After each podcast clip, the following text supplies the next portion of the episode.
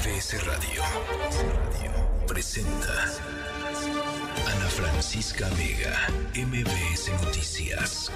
Comenzamos. 6 de la tarde en punto, ¿cómo están? Me da mucho gusto em, saludarles, mucho gusto que nos encontremos aquí yo soy Ana Francisca Vega. Hoy es jueves 19 de octubre del 2023. Hay montones de cosas de las cuales conversar esta tarde.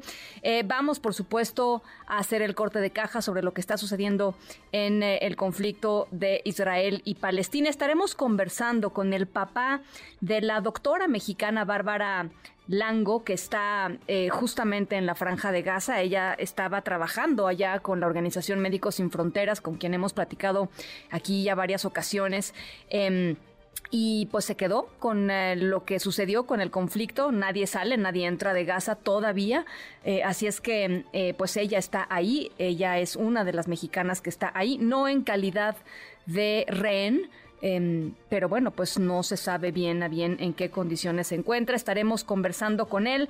Em, estaremos conversando sobre la renuncia de Alejandro Encinas, el, eh, pues, el, balance que se hace del subsecretario de Derechos Humanos que se decide ir a la campaña de Claudia Sheinbaum. Eh, había muchísimas expectativas eh, en torno a la figura de Alejandro Encinas al arranque de este sexenio. Por supuesto, el tema de los desaparecidos.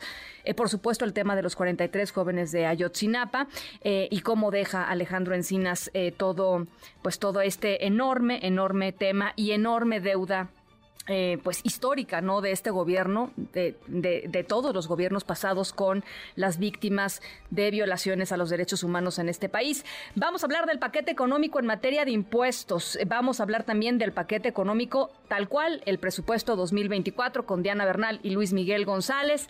Hay mucha información. Hoy por supuesto es em, el Día Internacional em, de la concientización en contra del cáncer de mama y estaremos conversando sobre ello con las maravillosas, las maravillosas eh, personas de FUCAM.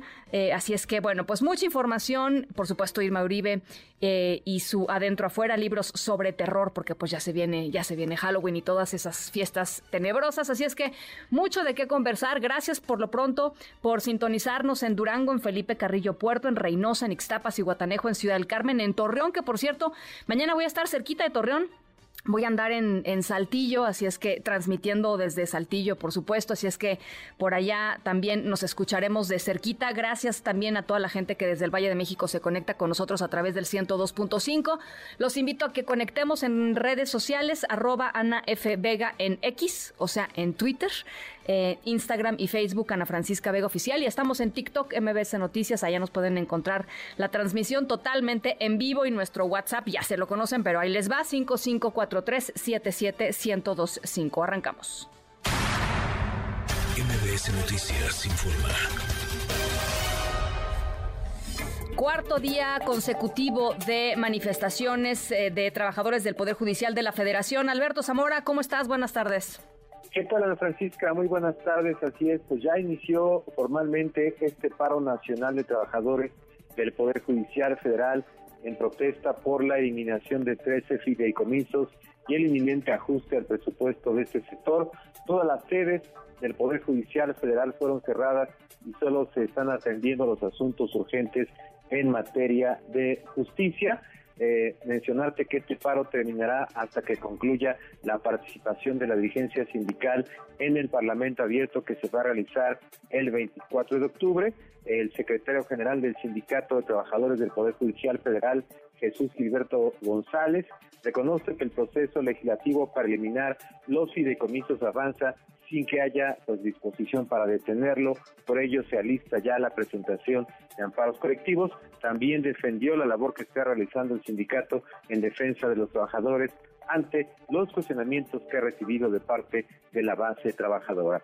Este jueves en el Palacio de Justicia Federal de San Lázaro, donde se concentra el mayor número de juzgados, los eh, trabajadores afirmaron que el movimiento en defensa de sus derechos laborales ya rebasó a la dirigencia sindical. Alonso Yáñez, él es coordinador técnico administrativo del Juzgado Primero de Distrito en materia laboral. Él tomó la palabra y señaló que ahora los dirigentes sindicales deben sumarse a las acciones que está realizando la base trabajadora. Escuchemos. Es importante puntualizar, compañeros, este es un movimiento el cual rebasó a los movimientos sindicales. Esto es un movimiento ya orgánico. Sin embargo, solicitamos que ellos, los dirigentes, se sumen a nosotros, ellos a nosotros. Nos van a acompañar, no están liderando. Es importante. Bueno, comentarte también que Patricia Aguayo, la secretaria del décimo Tribunal Colegiado en materia de trabajo, ella convocó a todos sus eh, compañeros pues, a permanecer afuera de las sedes para reforzar las acciones de protesta. Hay que mencionar que se ratifica la convocatoria para la marcha que se va a realizar el próximo domingo a las 11 horas del Monumento a la Revolución al Zócalo y también se acordó eh, pues convocar una manifestación el próximo 24 de octubre afuera del Senado donde se va a discutir justamente la minuta que aprobó la Cámara de Diputados y que busca pues concluir todo este proceso de eliminación de los fideicomisos del Poder Judicial Federal. Ana Francisca, mi reporte. Muchísimas gracias, Alberto. Gracias, buenas tardes. Gracias, muy buenas tardes. Oigan, y en este momento está dirigiéndose a la nación, en Estados Unidos, el presidente de ese país, Joe Biden, está hablando sobre la crisis en Israel y en la franja de Gaza. Vamos a escuchar parte del mensaje de Joe Biden esta noche estas cuestiones que nos habían unido hace 75 años en nuestros aliados, pero tendremos que defender estos requerimios que tenemos ahora y donde tenemos que hacer también. No nos vamos a sentar a esperar a ver qué pasa para que pase algo en Rusia. En Europa tenemos que estar viendo y esperando, viendo la reacción que tenemos junto con Ucrania. Estamos involucrados en lo mismo, en esta situación que ha envuelto el caos en este mundo. y al menos también vamos a apoyar. apoyando esto porque hay países que están apoyando a este tipo de regímenes, que están apoyando también a Hamas. Estamos eh, trabajando para tener un mejor futuro como humanidad, más estable, mejor conectado con nuestros vecinos y con proyectos también que podamos tener de mejor calidad. Bueno, es parte de lo que esta noche está diciendo el presidente de los Estados Unidos, Joe Biden, desde la Casa Blanca, desde el Salón Oval de la Casa Blanca. Y quien también habló fue el embajador de Palestina en México, en México Mohamed Sadat. Hatsiri Magallanes, ¿qué fue lo que dijo? Te saludo con mucho gusto. Hats, buenas tardes. ¿Qué tal, Ana? Muy buena tarde. Pues sí, fíjate que el embajador de Palestina aquí en nuestro país, Mohamed Sadat, agradeció la postura que dijo fue equilibrada del gobierno del presidente Andrés Manuel López Obrador, esto en torno al conflicto entre el grupo Hamas e Israel. En una conferencia de prensa que ofreció el día de hoy en su residencia, el diplomático, acompañado por los embajadores de los gobiernos de países miembros de esta organización para la cooperación islámica, acreditados aquí en nuestro país, pues agradeció la neutralidad de México. Vamos a escuchar cómo lo dijo. Apreciamos que México haya tomado una posición equilibrada hacia el conflicto. México declaró y habló de la necesidad de crear un Estado palestino eh, independiente para resolver este conflicto de una sola, sola vez. Y esta es una posición avanzada. Y criticó todos los ataques, incluso el ataque de las Fuerzas Armadas israelíes contra el, el hospital. Y critica el concepto de autodefensa. Respecto a los rehenes bajo el poder de Hamas, entre ellos los dos mexicanos, Sadat dijo que la situación es muy difícil, sin embargo, pues aseguró que están siendo bien atendidos, que los están tratando incluso como huéspedes, pero no serán liberados, dijo, hasta que haya el cese al fuego por parte de Israel. Vamos a escucharlo nuevamente Nosotros estamos al tanto de que hay dos ciudadanos eh, mexicanos allá. Eh, nosotros estamos haciendo todo lo que está a nuestro alcance. Saben que la situación es sumamente eh, difícil, ataques, bombardeos, homicidios y un proceso como por ejemplo liberar a detenidos y este necesita un cese al fuego porque esto forma peligro también para ellos. Pero les puedo decir algo que yo el otro día escuché, el vocero de Hamas dijo que los civiles eh, están bien ellos los van a liberar cuando permitan las condiciones, la liberación de ellos. Y lo que nosotros esperamos que eh, haya un cese inmediato de la agresión israelí contra nuestro pueblo. Pero eso se admitió que actualmente no hay una negociación abierta para liberar a los rehenes mexicanos, esto a pesar de que el gobierno de López Obrador pues había manifestado su intención de acercarse a Hamas para dicho fin. Y bueno, finalmente también eh, señaló Sadat que Israel es quien está cometiendo el terrorismo contra todo el pueblo palestino y aseguró que el gobierno israelí quiere matar a todo su pueblo, no solo con armas, sino con hambre y también con sed. Escuchamos. La situación en este momento en Gaza eh, hay como 3.859 mártires y 13.500 eh, heridos. Los mártires en Gaza 3.785 y en Cisjordania 74. Los heridos en Gaza más de 12.200 y en Cisjordania 1.300. Hay una gran destrucción en la infraestructura, en las viviendas. Pues así la postura de Palestina en torno a este tema. El reporte. Muchas gracias, Hatsiri. Buenas tardes. Gracias, muy buena tarde. Por cierto, eh, Estados Unidos emitió hoy una alerta de viaje de alcance mundial, eh, es decir, no, no circunscrita a países en particular, sino es global, para pedir a sus ciudadanos que extremen precauciones, dice Estados Unidos, ante el riesgo de ataques terroristas. Matt Miller, el portavoz del Departamento de Estado de los Estados Unidos, dijo que están en conversaciones con Israel, la ONU y Egipto para eh, intentar establecer zonas seguras dentro de la franja de Gaza, dentro de la pequeñísima franja de Gaza, hay que decir, en donde civiles inocentes puedan estar a salvo de cualquier peligro. Esto fue lo que dijo el portavoz del Departamento de Estado. Hoy más um, temprano emitimos una alerta de precaución a nivel uh, mundial, en la que advertimos a los ciudadanos estadounidenses que, debido al aumento de las tensiones en varios lugares del mundo y al potencial de ataques terroristas, manifestaciones o acciones violentas contra ciudadanos e intereses de Estados Unidos, el Departamento de Estado aconseja a los ciudadanos estadounidenses en el extranjero a tener mayor precaución.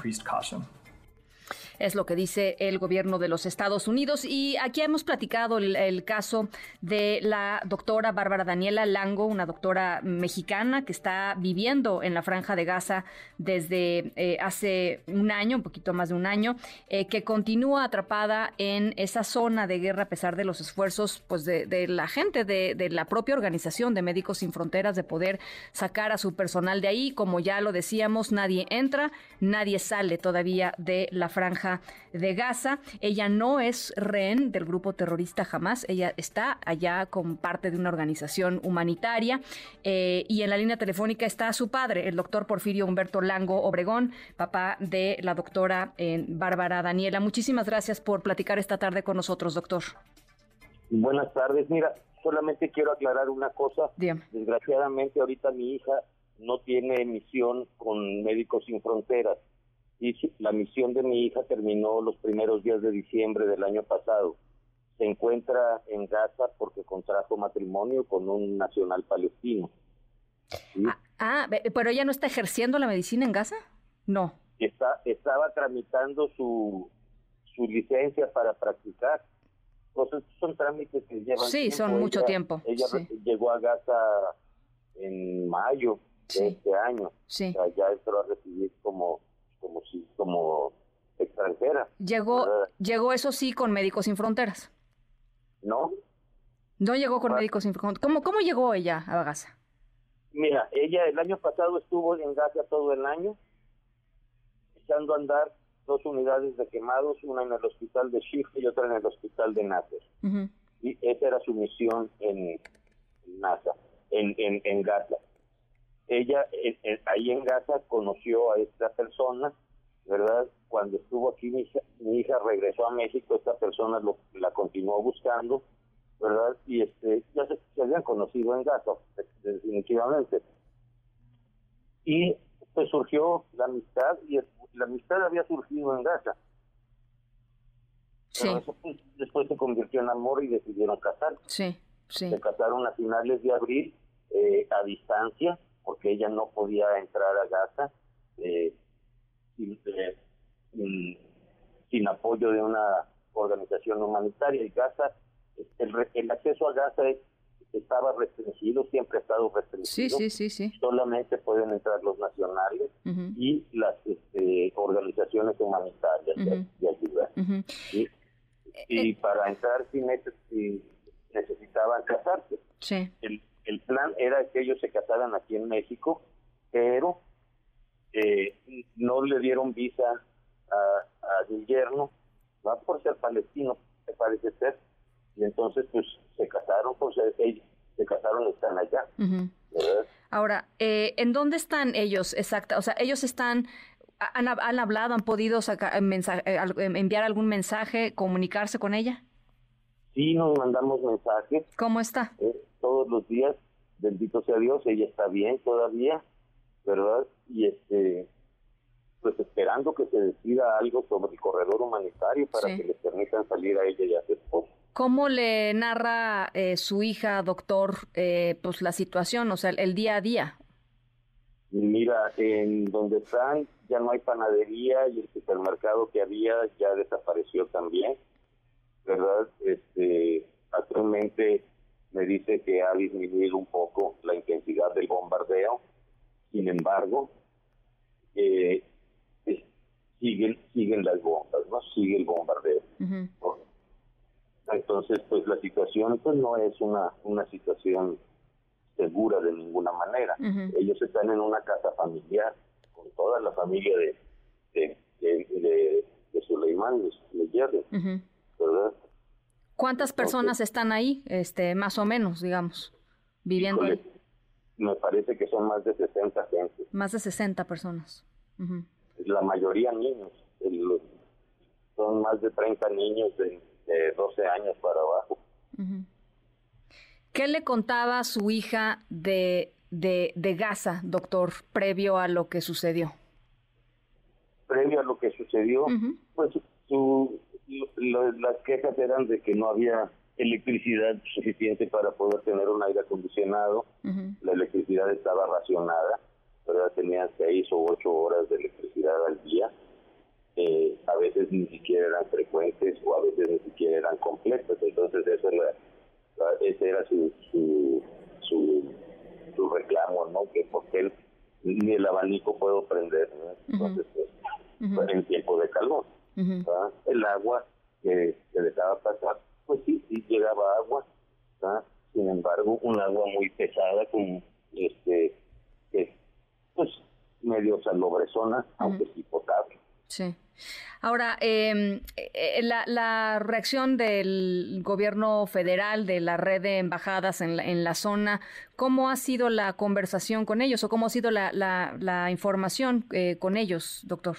Sí, mira, estoy en contacto continuamente con el doctor Blanco, el embajador en Ramallah, y con uno de sus, de, sus allegados de ahí de la embajada que fue designado para para ocuparse personalmente del caso de mi hija. Él es Julio Escobedo, se llama, el, muchacho, y está haciendo todo lo que está en sus manos. Y, eh, ellos están continuamente también en contacto con ella y, le dan las observaciones y le dan las, indicaciones necesarias en caso de, algún problema de seguridad. ¿Cómo, cómo la escucha de, de ánimo, eh, doctor? ¿Cómo la siente de ánimo? Mira, gracias a Dios mi hija es una mujer muy fuerte. Su ánimo continúa, ella juega con los niños, ella colabora en, ahorita a hacer la comida, eh, pues es una gran cantidad de comida la que tiene que hacer. Y se ríe, que todavía juega, eh, de hecho adoptó un pequeño gatito hace unos días, un pequeño gatito callejero, que, llegó a pedirle cariño. Mi hija es una persona que ama a todo mundo, ama dar, ama dar servicio, otros lugares donde ha estado, en África, en Yemen, en Haití, los mismos niños en, en, Gaza. Muchos de sus pacientitos le decían mamá y se le colgaban y le abrazaban y le, le demostraban un gran amor. Los animales siempre se le han acercado también, sin miedo y, nunca le causan ningún daño. Pues debe, ser devastador para ella pues ver el sufrimiento de tantas personas también ahora mismo en Gaza, ¿no? Sí, definitivamente, definitivamente. Ella se pregunta, el papá dice, los civiles no hemos hecho nada, ¿qué culpa tenía en la panadería? ¿Qué culpa tenía el supermercado? ¿Verdad? Esos son, no son objetivos estratégicos Sí, bueno, eso pienso yo que no son objetivos estratégicos. Entonces, eh, pues están destruyendo todo. Bueno, pues algo más que quisiera agregar, doctor. Mira, únicamente llamar a la comunidad internacional. Es de vital importancia que se abra este corredor humanitario a la, a la, a la mayor brevedad posible. Permitir la salida de, de las personas, de los, civiles, porque hablan de que van a dejar entrar únicamente a los camiones que vienen de que están en la frontera de Egipto con, con víveres, agua y, medicamentos, con la asistencia humanitaria, es, lo único que, que, dicen que, que, van a dejar entrar. Eh, lo que platiqué con el, con el embajador, me dice que inicialmente van a pasar únicamente los camiones para comprobar la seguridad del camino. Y una vez que se, que se, que se vea que el camino es seguro, bueno, van a permitir, ya van a empezar a permitir la, salida de, civiles. Caray. Bueno, pues hacemos votos porque, porque así sea y le agradezco muchísimo que platique esta tarde con nosotros. Em, gracias y estamos en comunicación. Muchísimas gracias. Gracias. Ahí está eh, el papá de esta médica mexicana que está allá en Gaza. Por cierto, el eh, ministro de Defensa de eh, las Fuerzas de Defensa de Israel em, habló con sus soldados hoy o con un grupo de los soldados que han sido pues llamados a estar atentos eh, y lo que les dijo, el mensaje que les comunicó a los soldados es que pronto van a ver Gaza desde dentro. Eso fue el, mensaje que envió el ministro de Defensa de Israel. Eh, como ya escuchábamos y lo que nos comentó el propio papá de la doctora, eh, Egipto está reparando el, camino para poder llevar mañana viernes, ya casi, ah, ya casi en las próximas horas, allá, 20 camiones de ayuda eh, humanitaria que las Naciones Unidas y la Organización Mundial de la Salud han dicho son totalmente insuficientes. Al día de hoy, 3.785 personas han muerto en la franja de Gaza por ataques israelíes. Esto de acuerdo con el Ministerio de Sanidad de Gaza, que hay que decir es un ministerio controlado por el grupo terrorista Hamas. O sea que hay que tomar la eh, información pues también con, con pinzas, pero eh, digamos que lo relevante en términos de lo que está sucediendo en, pues en piso hoy, en la tierra hoy, es esta declaración del ministro de Defensa israelí, Joab Galant, que reunido con este grupo de soldados eh, hoy por la mañana, hora de Israel, eh, dice, ahora están viendo Gaza de fuera, pronto van a poder ver Gaza desde dentro. Y eso evidentemente pues tiene un montón de, repercusiones como las que ya hemos platicado. Em, el presidente Biden, eh, hablando esta noche en, en cadena nacional, también habló sobre la otra parte eh, de, lo que está sucediendo alrededor del mundo, que es, son eh, pues expresiones terribles y reprobables también de antisemitismo, es decir, odio a la población judía. Esto fue parte de lo que dijo Joe Biden. Tenemos que interrumpir estas señales de antisemitismo y también las señales de islamofobia que se están presentando. Tenemos que verlo porque nosotros pertenecemos. A, todos somos norteamericanos. Este es el momento que nosotros estamos y que tenemos uh, odio en el corazón, pero tenemos que asegurarnos que nuestros valores prosperen como una nación con esta expresión humana. Ana Francisca Vega, NMBS Noticias.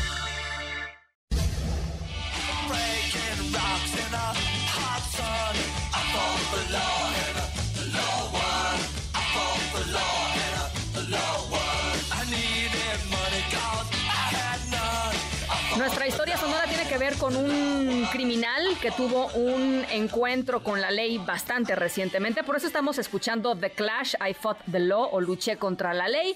Porque nuestro protagonista de la historia sonora, caray, qué cara dura, ¿eh? Em, les va a dar risa la historia sonora de hoy, estoy segura. Eh, fíjense, estarán de acuerdo conmigo. Algunos criminales em, son, pues, traspasan fronteras, son capos globales, ¿no? del crimen. A, veces por la especularidad de sus propios de sus propios crímenes, a, ver, a veces porque llevan años delinquiendo y entonces escapando a la justicia y se hacen de un hombre y una especie como de leyenda alrededor de, de su personalidad, o simplemente porque lo que hacen en términos criminales es realmente raro. Nuestro protagonista de la historia sonora entra en esta tercera categoría que francamente, de verdad para mí es de carcajada, no le provocó muchas carcajadas a sus víctimas, pero este grave, grave, grave no es. Eso sí se los digo, grave no es. Eh, así es que nos podemos reír este, tranquilamente. Em, es muy conocido y se ha vuelto muy conocido eh, por lo extraño de los crímenes que comete. Crímenes que le han valido más de una visita a la cárcel. Al ratito les platico de qué se trata. A las 6.25, pausa, regresamos con más.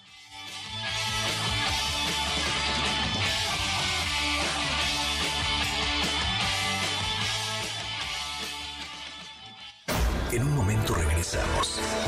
Continúas escuchando a Ana Francisca Vega por MBS Noticias. Ya estamos de regreso.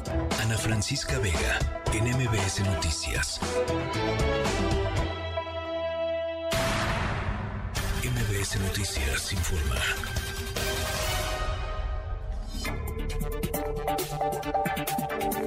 Seis de la tarde con 29 minutos. ¿Qué pasó en el INE, René Cruz? Te saludo con mucho gusto. Buenas tardes. Hola Ana, amigos del auditorio, muy buenas tardes. Pues Ana, por un error en la votación, el Consejo General del Instituto Nacional Electoral desechó el proyecto de acuerdo con el que se busca ordenar a partidos políticos que postulen a cinco mujeres en alguna de las nueve entidades donde se va a renovar la gubernatura y la jefatura de gobierno. Lo anterior, a pesar de que diez consejerías externaron su postura a favor. El resultado de esta votación, Ana, pues propició el enojo de la consejera Dania Rabel, quien aseguró que el proceso se trató de una chicanada, mientras que el consejero Ukip Espada Ancona y, la consejera Norma Irene de la Cruz pues lamentaron en tono irónico que se desechara el proyecto. Escuchemos.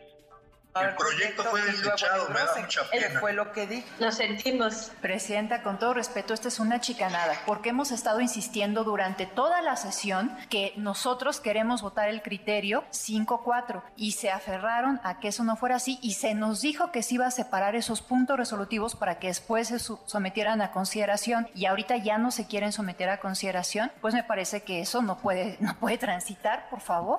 Okay, yo lo único que le voy a pedir, consejera, es que seamos respetuosos aquí no hay chicanada. Hay una propuesta que llegó.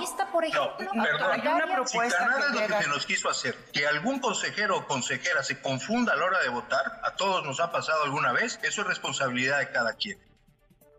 Al término de la sesión, eh, Tadei Cabala Ana destacó que el resultado de la votación pues derivó de un error de las seis consejerías que votaron en contra del proyecto, es decir, Carla Humphrey, Dania Raver, Claudia Zavala, Jaime Rivera, Arturo Castillo y Martín Faz. Escuchemos.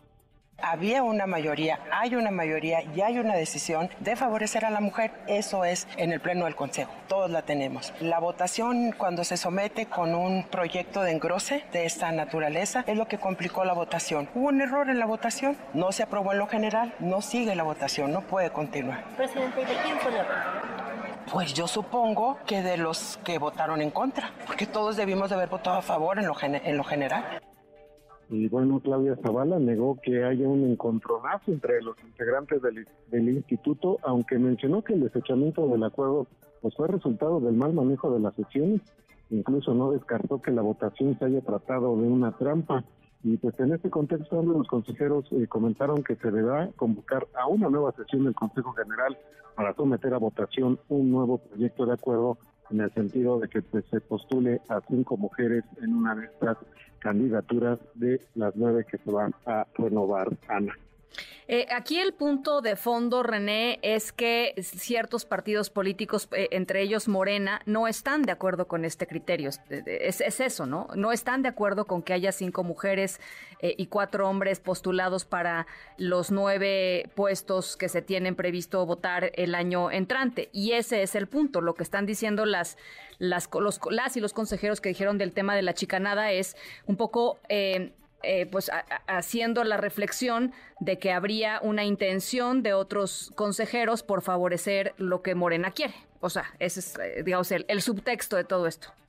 Así es, no, y no solo es Morena, de hecho son el PRI, ¿no? Seis, También, sí. seis partidos los que están en contra de este proyecto, con excepción del Partido Verde, eh, fuera el PRI, el PAN, el PRD, eh, Morena están en contra de este proyecto al argumentar que pues el INE no tiene facultades para emitir este tipo de reglamentaciones, inclusive pues destacan que ya en tres entidades pues ya se emitieron legislaciones para garantizar la paridad de género y que por ese motivo pues no se deben incluir en la totalidad de las nueve entidades para postular a una mujer y por ese motivo pues están en contra, incluso Morena Ana pues se presumió en esta sesión que pues han cumplido con la paridad de género pero sin embargo pues están en contra de este de este acuerdo al argumentar de que pues está pasando por encima de la libertad que tienen ellos de auto auto organizarse para pues decidir precisamente a quién postular. Y en este sentido pues los consejeros también han sido claros de que pues, ellos no no no buscan ordenarle a los partidos que en determinada entidad se debe postular a una mujer que ese derecho queda a salvo de los partidos. En medio del asunto también de los consejeros desde que busquen que se fundamente y argumente muy bien este proyecto para evitar que en el Tribunal Electoral del Poder Judicial de la Federación pues lo puedan revocar, como ha sido eh, anunciado por los propios partidos, que van a acudir al tribunal en caso de que este proyecto prospere.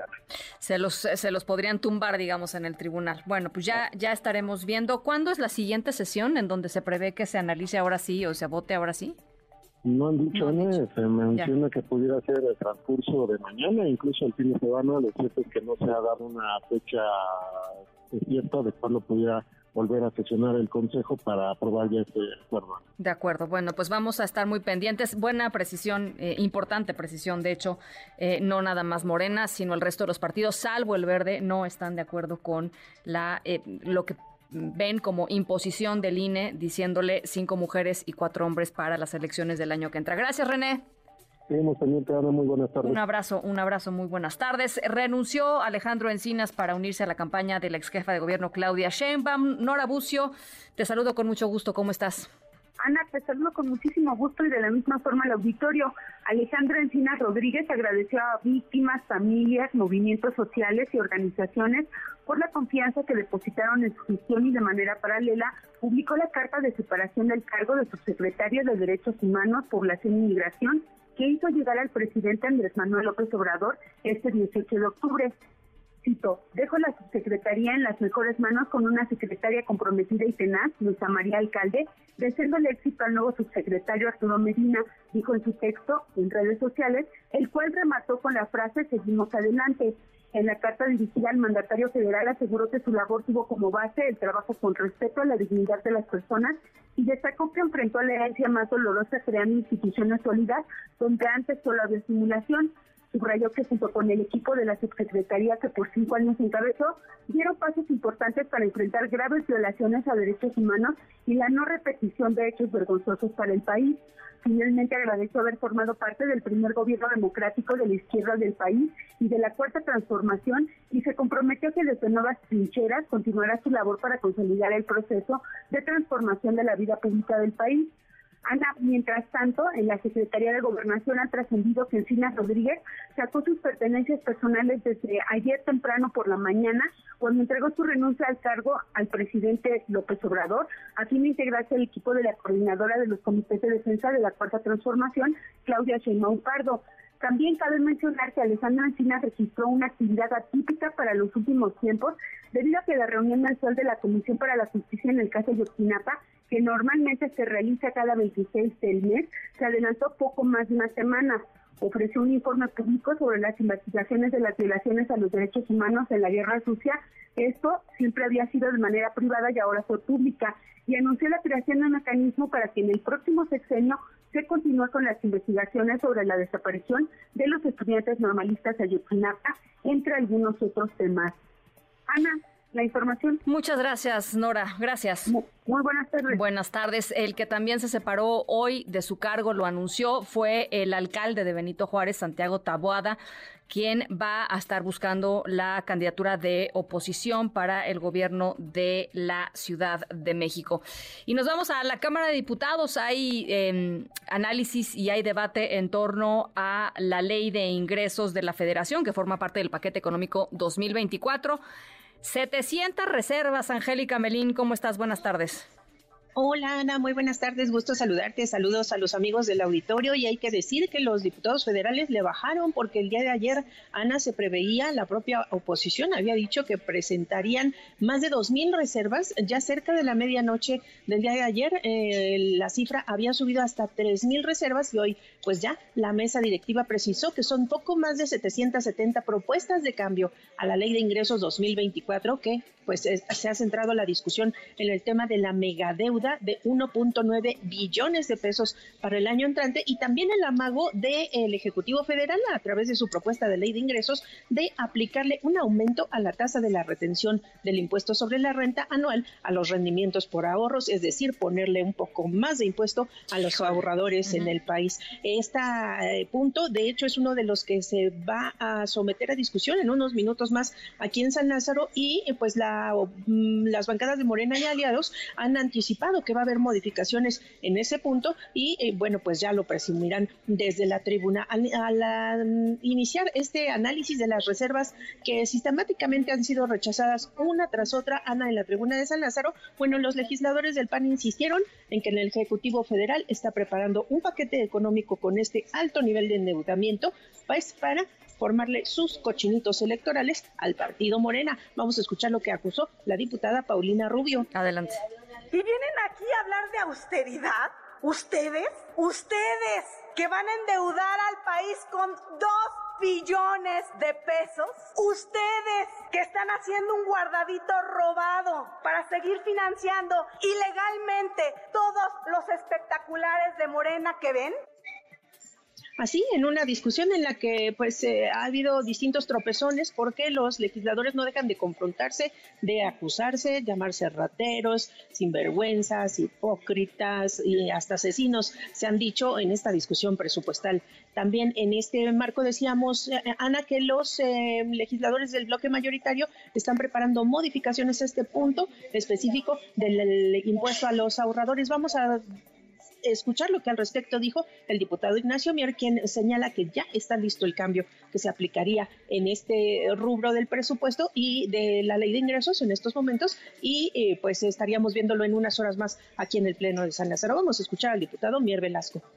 Importante que yo coincido, porque yo participé con ellos en la redacción para que se reduzca de 1.48 a 0.5 y que ellos pasen. Lo mismo va a suceder con otras dos reservas. Y la otra tiene que ver con hidrocarburos, para que la contribución que hace por cada barril vendido Pemex, que actualmente es el 40%, y que quede en lugar de 40 su contribución al 30%. Así que de 777 reservas, eh, más de 770 reservas, Ana, pasarían dos o tres, que son las que va a presentar la bancada de Morena y sus aliados. Está la del impuesto al ahorro, que lo van a bajar prácticamente a como está actualmente en la ley de ingresos, eh, o este tema que hablaba el legislador morenista en materia de hidrocarburos para bajarle un poquito la carga eh, tributaria a Pemex para que tenga más recursos para invertir y también una modificación que tiene que ver con la Comisión Federal de Electricidad para que no se meta en problemas financieros esta empresa productiva del Estado. Veremos en qué momento de la discusión suben estos puntos los legisladores de Morena. Se prevé que estas 700, más de 770 reservas que se están discutiendo en el Pleno, pues se terminen de desahogar a media madrugada de mañana viernes o quizás ya hasta la mañana si los discursos en la tribuna se alargan un poco más aquí vamos a estar pendientes, Ana. Caray, bueno, pues estamos, eh, por supuesto, en el tema. Gracias, Angélica. A ti, hasta luego. Un abrazo. Diana Bernal en MBS Noticias. Diana Bernal, eh, ¿hay cambios en materia de impuestos en el paquete o se prevén cambios en materia de impuestos en el paquete económico 2024? ¿Cómo estás, Diana? Hola, mi querida Ana Francisca, pues con el gusto de saludarte y ya con varias horas de seguir la sesión en Cámara de Diputados, como te lo acaban de informar. La verdad ha sido una sesión este, muy lenta, farragosa, porque fíjate, tradicionalmente se presenta el dictamen de la ley de ingresos. Sube un diputado de la Comisión de Hacienda a presentarlo y después cada partido da su posicionamiento. A continuación se vota en lo general, eso ya sucedió, pero se hicieron, como ya te informaron, 778 reservas. Entonces ahorita están en la discusión de cada reserva. ¿Qué quiere decir una reserva? Que alguna diputada o algún diputado no están de acuerdo con uno de los temas que se votaron en lo general y quieren subir pues a proponer algo diferente. Pero ¿sabes qué es lo más triste, Ana A ver, Y la verdad eso yo nunca lo había visto. ¿Qué? Nada más han subido a hablar a favor de o la 4T o en contra de la 4T. Y la reserva la dejan allí pero ni siquiera dicen de qué se trata, cuando aquí la discusión es de qué va a vivir el país el próximo año, de dónde van a salir los ingresos, tanto tributarios como de otro tipo, de las empresas del Estado, de los empréstitos del Estado, del endeudamiento. Esa debería ser la discusión técnica. Y sin embargo, a mí la verdad me da pena, digo, empezó Morena, pero siguió la oposición, además acaban sus arengas gritando o viva Claudia o viva Sochi. O sea, el tema, o sea, lo que quieres decir es el tema total y absolutamente cruzado por la polarización política, por las elecciones del 24 y no estamos hablando eh, de, uso racional de recursos, mejores formas de, no sé, de gastar. Endeudamiento. De endeudamiento. Tributarios, evasión fiscal, posibilidades de una reforma, estímulos fiscales. No, o sea, realmente ha sido pues un debate totalmente, como ahora sí como lo diría el presidente, politiquero por parte de ambos bandos. Han sido pocos la diputada o el diputado que han llevado una propuesta seria y eso sí yo nunca lo he visto, Ana, ni siquiera leen en qué consiste su reserva o su aportación para que esa ley de ingresos salga mejor, sino se dedican la mayoría no todos, pero la mayoría a hacer política. Ahora, vamos a lo que sí interesa.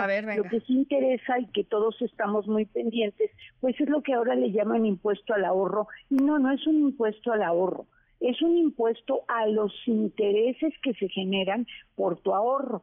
Y como lo hemos platicado tú y yo, eh, la propuesta que mandó el presidente por conducto de la Secretaría de Hacienda fue aumentar la tasa de retención provisional de intereses de punto 15 a 1.48, que lo comentamos, Ana, es altísima porque es una proporción de 1 al 10. Entonces ya salieron dos diputados de Morena públicamente, uno que se llama el diputado Carol Antonio Altamirano y otro el diputado Ignacio Mier, como te informaban hace rato, diciendo que están ahorita en una mesa técnica con la Secretaría de Hacienda para ver si pueden dejar la tasa, lo cual sería una buena noticia para todos los ahorradores, a la tasa que actualmente existe, o sea, el punto 15, no subirla, o bien si la suben un poco, pero no tanto. Claro. Eso ya prácticamente es un hecho y digamos que entre tanto este debate, ahora sí que perdóname un poco o muy vacuo, hay por lo menos esta sustancia que va a ser positiva y que al parecer es un hecho.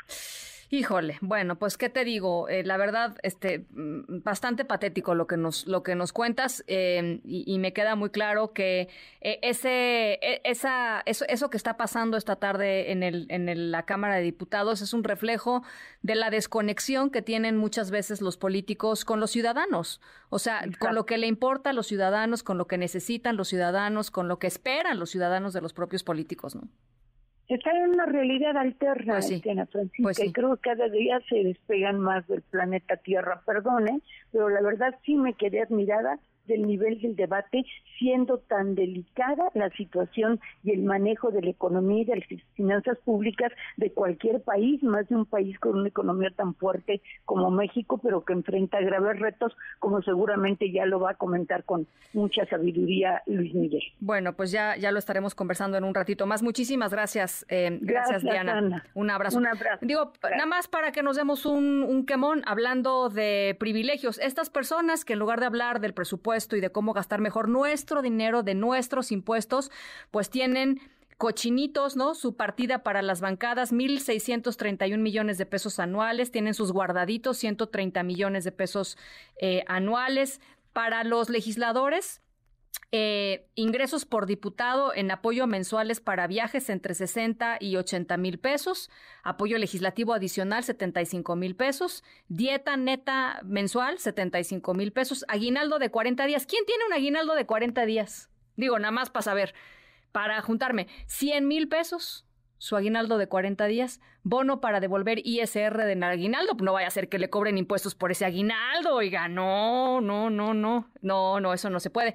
Estímulos por parte de los coordinadores de las bancadas, ah, hay sobresueldo, hay bonos discrecionales, otras prestaciones que tienen los diputados que hoy están hablando de, pues de la pura grilla, ¿no? En lugar de hablar de nuestro dinero, alimentos en las sesiones Servicio médico y dental, ahí en San Lázaro, descuentos en la contratación de seguros médicos. ¿A quién le ofrecen descuentos en la contratación de su seguro médico? Ah, bueno. Eh, seguro para gastos funerarios, en fin, algunas de las... Em, pues de las cucharotas, ¿no? Con las que se sirven nuestros diputados, con nuestros impuestos. Esto sí seguro se va a aprobar bien, ¿no? O sea, esto sí se va a aprobar. A mí sí me da coraje, oigan, porque uno trata de ahorrar, ¿a poco no? Uno trata de ahorrar lo poquito que puede ir ahorrando este, para sus planes de familia, para sus planes personales.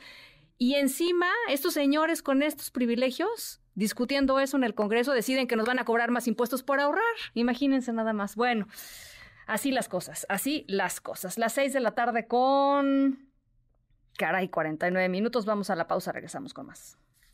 En un momento regresamos. Continúas escuchando a Ana Francisca Vega por MBS Noticias.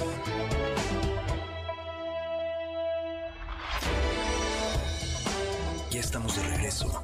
Ana Francisca Vega en MBS Noticias.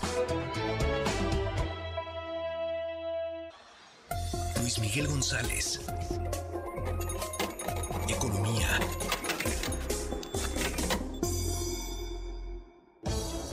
Bueno, hablábamos sobre la parte fiscal, digamos, del paquete económico 2024 y ahora toca hablar, eh, Luis Miguel, ¿cómo estás? Me da gusto saludarte, del general, ¿no? Del paraguas enorme que es el paquete económico y lo que se puede esperar.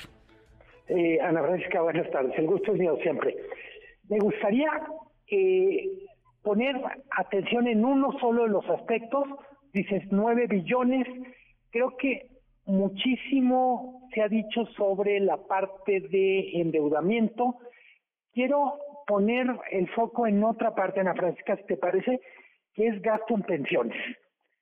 Eh, lo hemos platicado, pero me parece que no terminamos de dimensionar lo que está pasando ahí. Arrancamos el sexenio con un gasto en pensiones y jubilaciones de 1.11 billones de pesos. Vamos a cerrar el sexenio con 2 billones de pesos. Y quiero decir, es billones con B.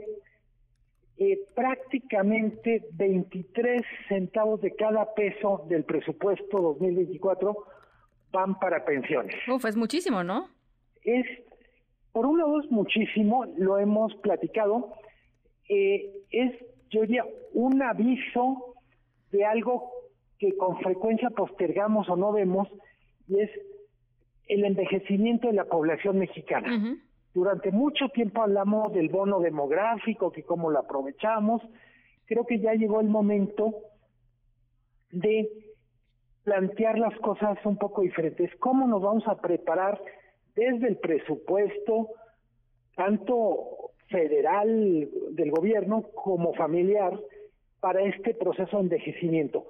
En solo seis años estamos hablando que pasamos de un billón cien mil millones de pesos a dos billones de pesos. Sí, es mucho.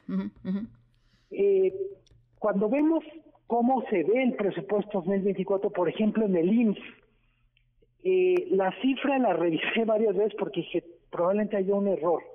Del presupuesto del IMSS, que es un billón trescientos cuarenta y cinco mil millones de pesos, 65% va para pensiones, 871 mil millones. O sea, Eh, cuando pensamos en el IMSS, decimos, bueno, es servicios médicos, compra de medicinas, eh, bueno, hasta teatros. Pero con mucho el gasto más importante es el pago de pensiones de 4 millones 700 mil trabajadores. La verdad es que, eh, pues es, eh, uno pensaría que, que, o uno pensaría, o uno desearía que fuera, digo, al menos más equilibrado, ¿no? Que, que, que se invierta eh, en, en, pues en cuidados médicos, en estudios, en que la gente se puede operar cuando se tiene que operar, en que cuando llegues al servicio médico del IMSS de tu clínica hayan los medicamentos o te puedan hacer los estudios o no te digan regresen un mes, ¿no? Este, o regresen dos meses para hacerle el estudio. Este, es, es, terrible, ¿no? Y, y, a ver, no quiero decir que el Estado no, no cumpla con los compromisos eh, de los pensionados. Lo que quiero decir es que hay un problema de fondo que no se está atendiendo. Totalmente. Para mí, cuando quise poner este tema en la mesa, porque estamos discutiendo ingresos, tú ahorita platicabas con Diana Bernal, los diputados están discutiendo cuánto para obras emblemáticas, etcétera. No, ellos nada más están di discutiendo si Sheinbaum o Xochitl, ¿eh? te, te, aviso, mi querido Luis Miguel. Si fuera más caro. sí, no, pero, no. Es...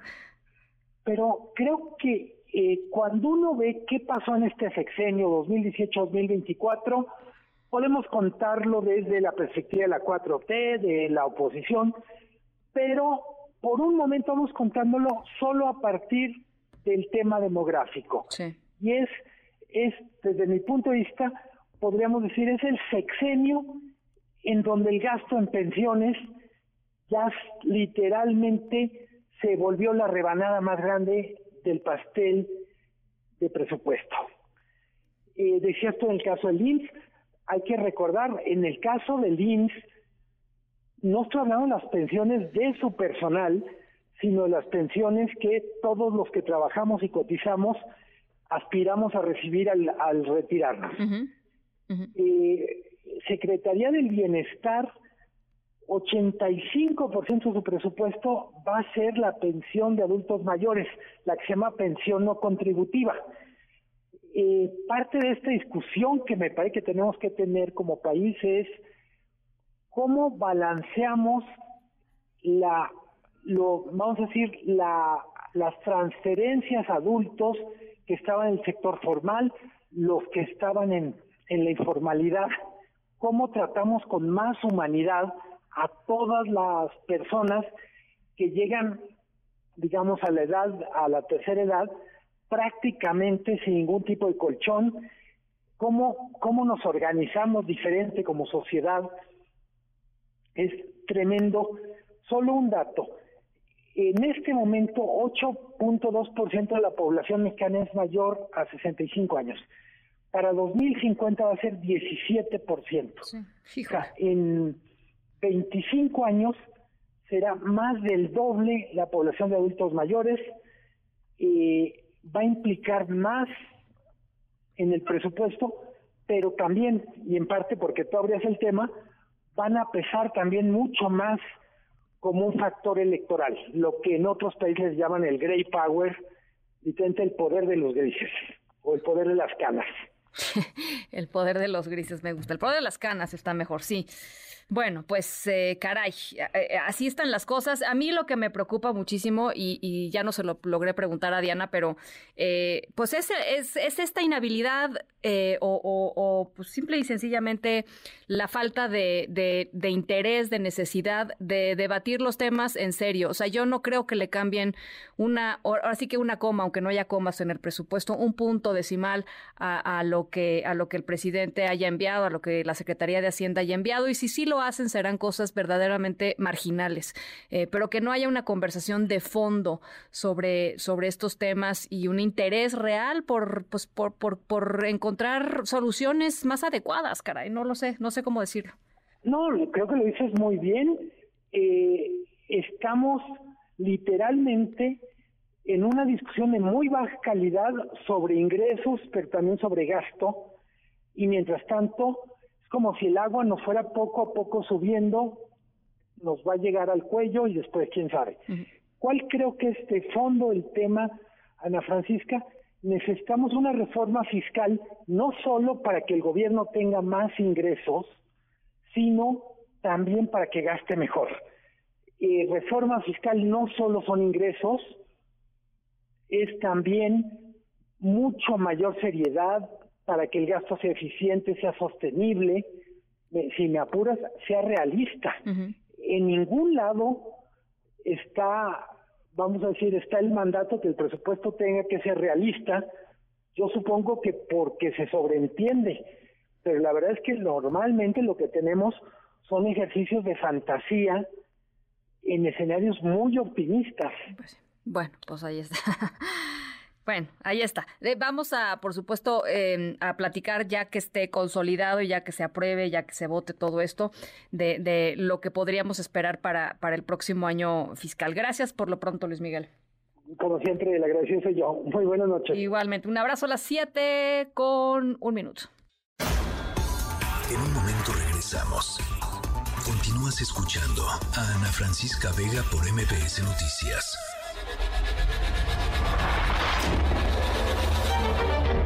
MBS Radio presenta Ana Francisca Vega en MBS Noticias. Continuamos. 7 de la tarde con 10 minutos. Gracias por seguir con nosotros aquí en MBS Noticias. Yo soy Ana Francisca Vega. Jueves 19 de octubre de 2023 va nuestro WhatsApp 5543-77125. Va de nuevo 5543-77125. En un ratito más leo algunas de las llamadas y gracias de veras por, por platicar con, con nosotros. en la siguiente hora, eh, hoy se conmemora el Día Mundial de la Lucha contra el Cáncer de Mama. Em, es uno de los cánceres más comunes. Em, y bueno, pues es muy importante, por supuesto, que hablemos sobre ello y que tomemos acción, sobre todo las mujeres, sobre eh, cómo cuidarnos, cómo prevenirlo y cómo eh, ayudar a detectarlo a tiempo. Así es que vamos a estar conversando con la directora de FUCAM, María Luisa Guisa, además Irma Uribe y libros sobre terror. Todo esto y mucho más, por lo pronto, a otras cosas. Las tres esta tarde.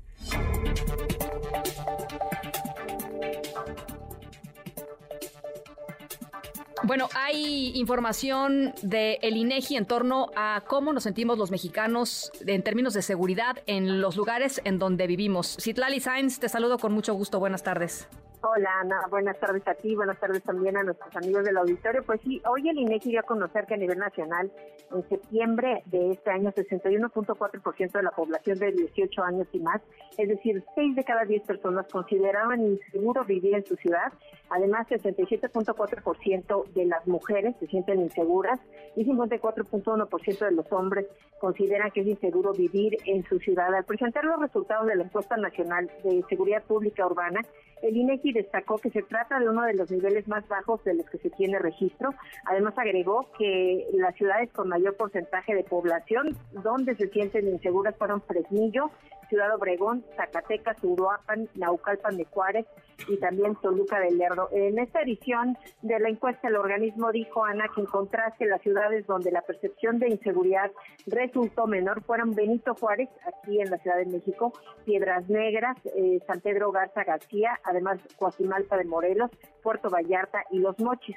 En cuanto a la percepción de inseguridad en espacios físicos específicos en esta encuesta, y para el mes de septiembre se señala que 60.8% de la población manifestó sentirse insegura en los cajeros automáticos que están localizados en la vía pública, 64.2% se siente inseguro en el transporte público, 55.4% en el banco y 54.1% en las calles que habitualmente transita. Y sobre esta percepción de inseguridad, 33.9% de la población de 18 años y más consideró que en los próximos meses la situación de delincuencia o inseguridad en su ciudad va a seguir igual de mal y bueno, también 24.1% de la población reiteró que la situación empeorará en los próximos 12 meses. Y bueno, finalmente te comento que muchos de los encuestados también eh, hicieron alguna modificación en sus hábitos para protegerse de la inseguridad, de acuerdo a los resultados de esta encuesta. Ana, es mi reporte al auditorio. Muchas gracias, Itlali. Buenas tardes. Un abrazo. La Fiscalía General de la República impugnó el amparo que se le había concedido a Mario Aburto Martínez, el asesino del el ex candidato presidencial Luis Donaldo Colosio, que podría salir anticipadamente de prisión justamente con este amparo. René Cruz, te saludo nuevamente. ¿Cómo estás? Igualmente, Ana, amigos del auditorio, muy buenas tardes. La Fiscalía General de la República impugnó este amparo que se le concedió a Mario Aburto Martínez, mediante el cual se dejó sin efecto la sentencia de 45 años de prisión que se le impuso por el homicidio del entonces candidato presidencial del PRI, Luis Donaldo Colosio.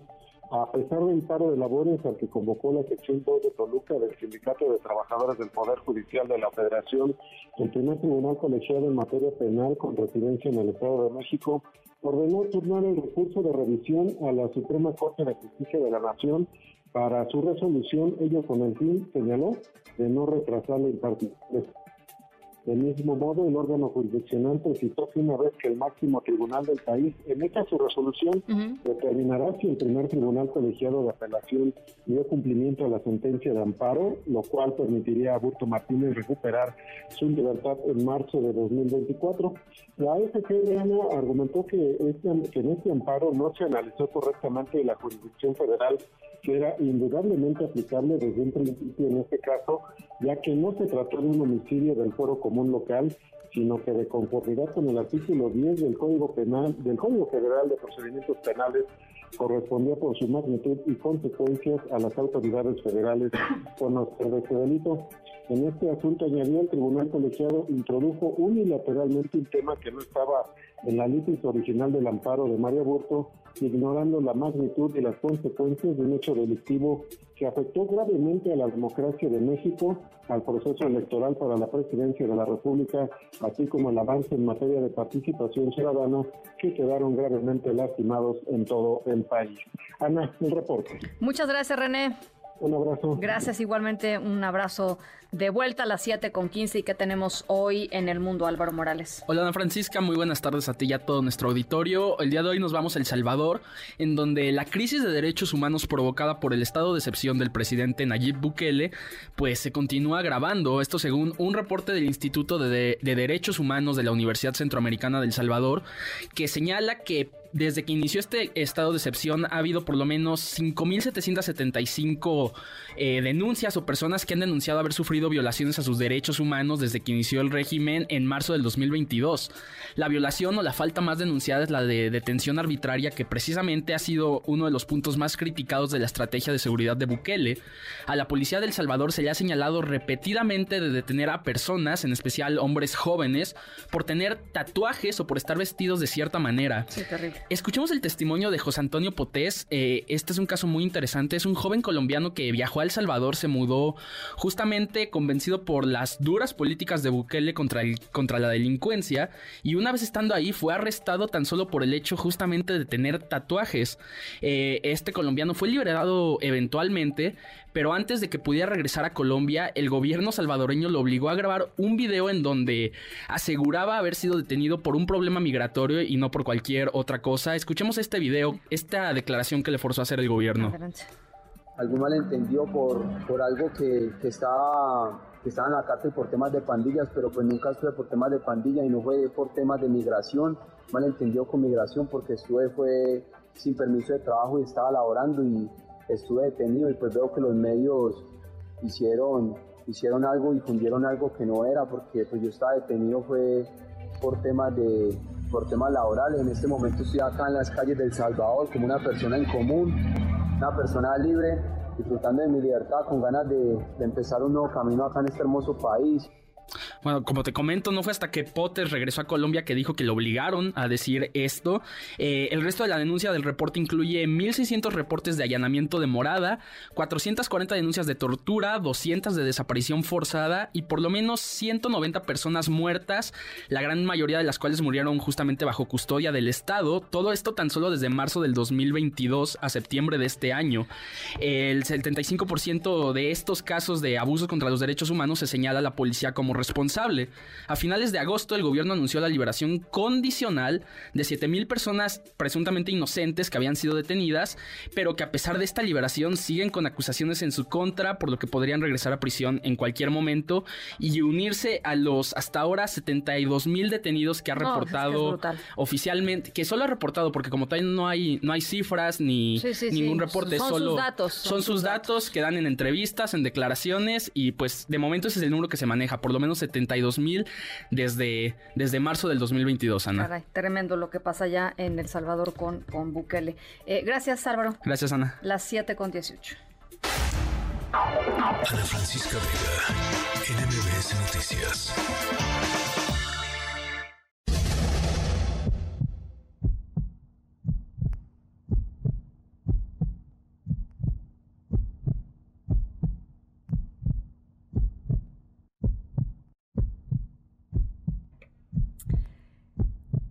Bueno, nuestra historia sonora, ¿se acuerdan? Eh, hablábamos de crímenes eh, bizarros, crímenes extraños y recurrentes.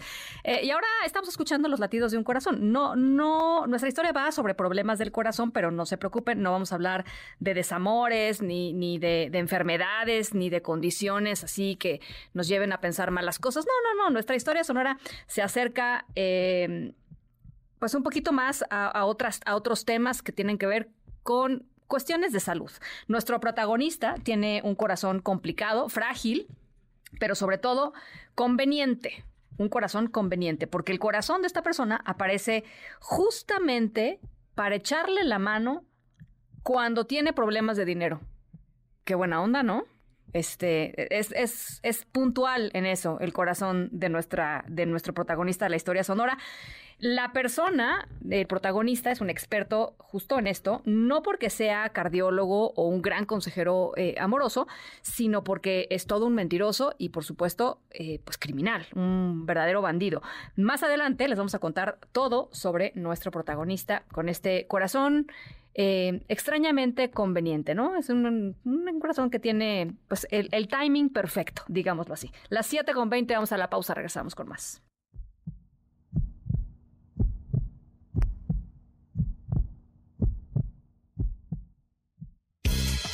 En MBS, noticias que ponen de buenas.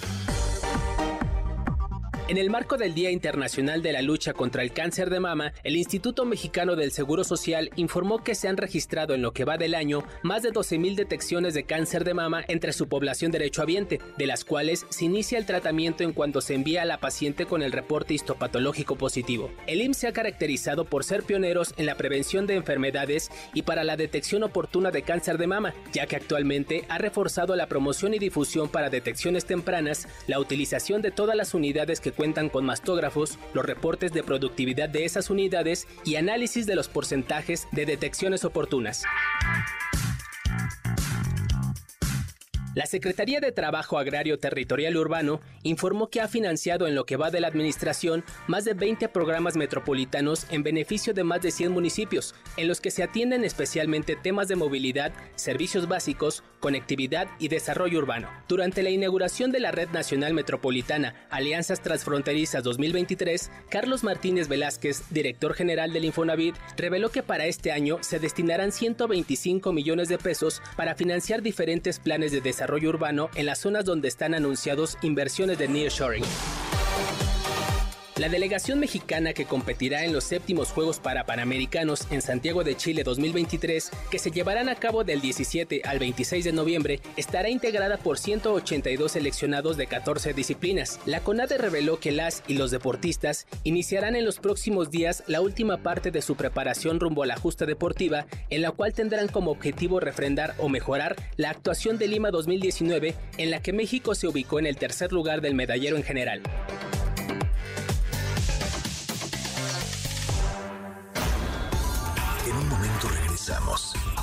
Continúas escuchando a Ana Francisca Vega por MPS Noticias. Continúas escuchando a Ana Francisca Vega por MPS Noticias.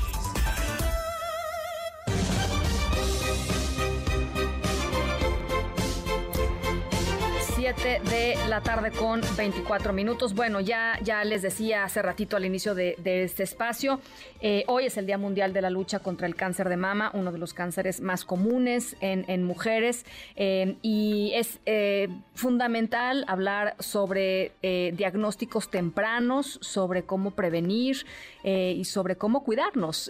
Para, para ello está con nosotros hoy y yo le agradezco enormemente que cierre el día después de un día muy intenso la directora de FUCAM, María Luisa Guisa. Gracias, María Luisa, por estar eh, esta, esta noche con nosotros. ¿Cómo estás? Primero. Ah, feliz. La verdad es que este es un día que a lo mejor todo el mundo ya está cansado de hablar del cáncer de mama, pero nosotros lo hemos hecho durante 23 años incansables, no hemos parado y no vamos a parar porque creo que este mensaje y este mes, este día en especial sirven para recordar para reforzar y para responsabilizar a todos. A ver, yo una de las cosas que creo que vale la pena eh, para arrancar es eh, uno, un tema que quizá no es muy conocido por ahí, pero sucede, que es cada vez hay detección de cáncer en mujeres más jóvenes, ¿no? Antes había cánceres en mujeres mayores de 40, 50, 60 y de repente ahora nos estamos encontrando con que también hay cánceres en mujeres mucho más jóvenes. Hay que cuidarse siempre, hay que estar al tanto y, pendientes de nuestra salud. Fíjate que eh, conforme la población también va aumentando, obviamente pues hay más casos. Eh, justo cuando yo iniciaba trabajando en FUCAM, decíamos que cada dos horas se moría una mujer en México por cáncer de mama. Hoy día, cada 70 minutos en este país se está muriendo una mujer con cáncer de mama. ¿Cada 70? 70 minutos. ¿Qué quiere decir que hay más casos? Sí. Eh, y eso te lleva a pensar en varias cosas. Uno, pues los esfuerzos que estamos haciendo no han sido suficientes. Algo estamos haciendo muy mal, tanto gobierno como sociedad civil, como particulares, etcétera, ¿no? Entonces, creo que no estamos enfocando eh, la atención hacia la detección oportuna y el tratamiento oportuno. Eh, o el acceso a tratamiento. Ese es por una parte. Por la otra, conforme la población va creciendo, los estilos de vida que se van occidentalizando, pues han hecho que cambie, hay más obesidad, ¿no? Sedentarismo. Eh, sedentarismo, es todo lo que hacemos, comemos y demás. Pero también, curiosamente, el 60% de los casos no tiene ningún factor de riesgo. Entonces, como que dices, bueno, entonces, ¿qué fue? Sí. ¿No? Y por la otra, lo que han estado comentándonos los especialistas es que en México el cáncer se presenta 10 años antes que en países como Europa ah, o Estados Unidos hay algo en la genética de la mujer mexicana que hace que, la glándula mamaria envejezca 10 años antes. Entonces tenemos mujeres de menos de 40 que están presentando cáncer de mama. Entonces, sí hay más casos, sí. Y además lo estamos encontrando en pacientes mucho más jóvenes. Eh, la verdad es que es bien triste ver a, a chicas de veintitantos años llegar y que encuentres cáncer bilateral. Tenemos una paciente que fue diagnosticada de 16 años. Entonces, eh, ¿qué pasa? Por, qué es importante este día? No es ponerte el moño rosa y, ay, qué bonito se ve. El moño rosa es un recordatorio, uno, de ser conscientes de, uno, de nuestro propio cuerpo, hacer la autoexploración cada mes. De verdad es que no hay que dejarlo. Y sobre todo, acuerda que, que durante pandemia muchas personas no fueron a los hospitales a hacerse su mastografía. Entonces, eh, lo que está pasando ahora es que hubo menos diagnósticos y no es que haya menos cáncer. De los 27 mil que se diagnostican cada año, los años de pandemia se diagnosticaron 15 mil casos. Quiere decir que 12 mil van a llegar en etapas más avanzadas y con tratamientos más agresivos. Religiosamente hay que hacerse una mastografía eh, a partir de los 40 años, ¿no? Pero con lo que tú nos dices, pues quizá incluso valdría la pena hacerse alguna mastografía antes, si es que la gente tiene la posibilidad de hacerlo. ¿no? Mira, la mastografía, por lo que te comentan los expertos médicos, es que no es muy útil para pacientes menores de 40 años por la densidad de la glándula mamaria. Imagínate que, que, es como un árbol y en primavera está todo tupido. Esa es una glándula mamaria en una mujer joven. Entonces tú difícilmente puedes encontrar una lesión. ¿Qué pasa después de los 40? Haz de cuenta que es como el otoño, se empiezan a caer las hojitas y tú puedes encontrar un... como si estuvieras buscando un nido, lo detectas más fácil. Entonces, por eso se recomienda después de los 40. Solamente si tuviste algún antecedente de algún familiar eh, que tuvo cáncer de mama en línea directa, entonces tú 10 años antes de la edad que tu familiar lo presentó, tú acudes a un especialista y ya sea que él mismo te recomiende la mastografía por tu antecedente o un ultrasonido.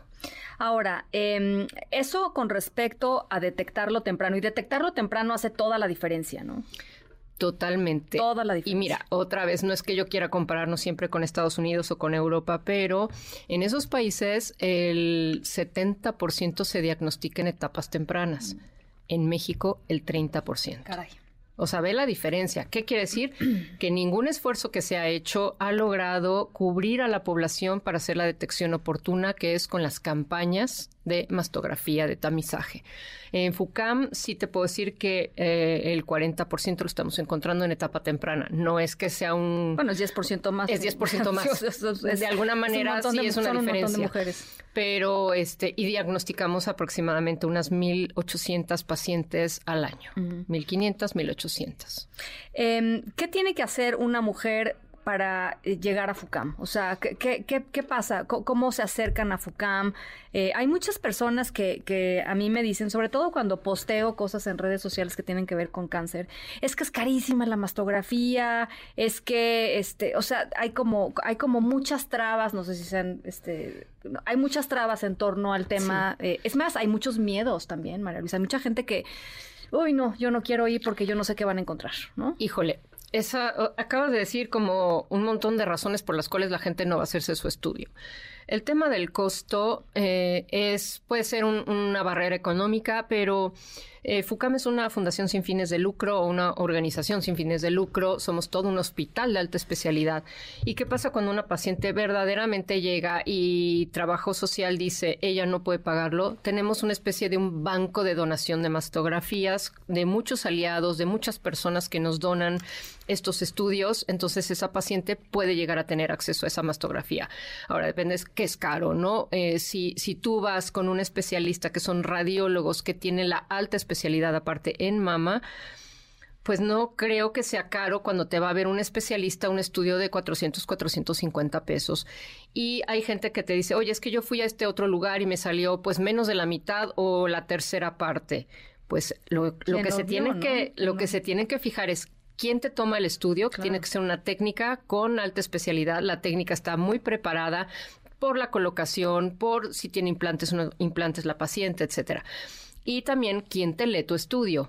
Tiene que ser un radiólogo y aparte que tenga el grado en mama. Entonces en FUCAM contamos con más de 10 radiólogos con grado en mama que tienen una alta experiencia y realmente pues eso es donde tú quieres poner tu salud. Sí, claro. ¿Cómo llegar a FUCAM? Pues estamos abiertos a cualquier población, o sea, no importa si tienes derecho a audiencia, no importa si tienes un seguro de gastos médicos, no importa si no tienes nada lo que queremos es que llegues y que te hagas tu estudio. fucam.org.mx. Aquí estoy, aquí estoy entrando justamente a la página eh, fucam.org.mx.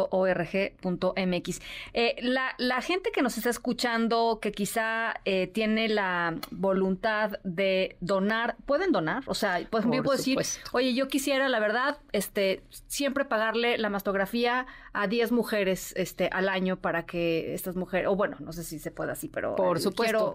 Es, ahora sí que es como un menú de lo que tú quieras donar y de la generosidad de tu bolsillo y de tus posibilidades, ¿no? Eh, hay personas eh, físicas que mes a mes hacen un donativo vía PayPal y es la cantidad que ellos han asignado, lo puedes este, señalar en tu tarjeta de crédito en nuestra página web. Hay, una pestañita de donativo o una sola vez o acudir ahí y decir, ¿qué crees? Yo quiero patrocinar el tratamiento de esta paciente.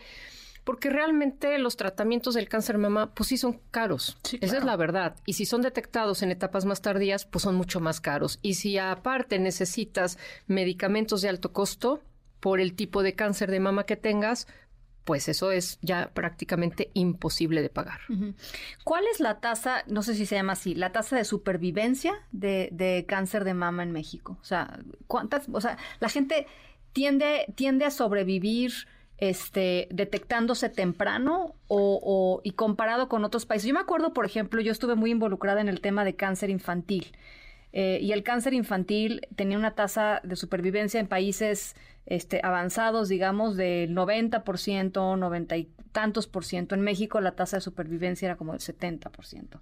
Pues algo em, similar en, el, en los países desarrollados que sí hacen sus campañas de, de pesquisa y que te ofrecen la atención oportuna en centros especializados, digamos que tienen una supervivencia del 80-90%. ¿no? Y pues la diferencia, desde luego, en países donde no se efectúan estos programas, que no hay acceso oportuno, pues la supervivencia es de un 70 hasta un 50%. Es tremendo, ¿no? Es una gran diferencia. ¿Qué quiere decir? Que no estamos haciendo estas campañas como debe ser, no estamos cubriendo a toda la población en edad de riesgo.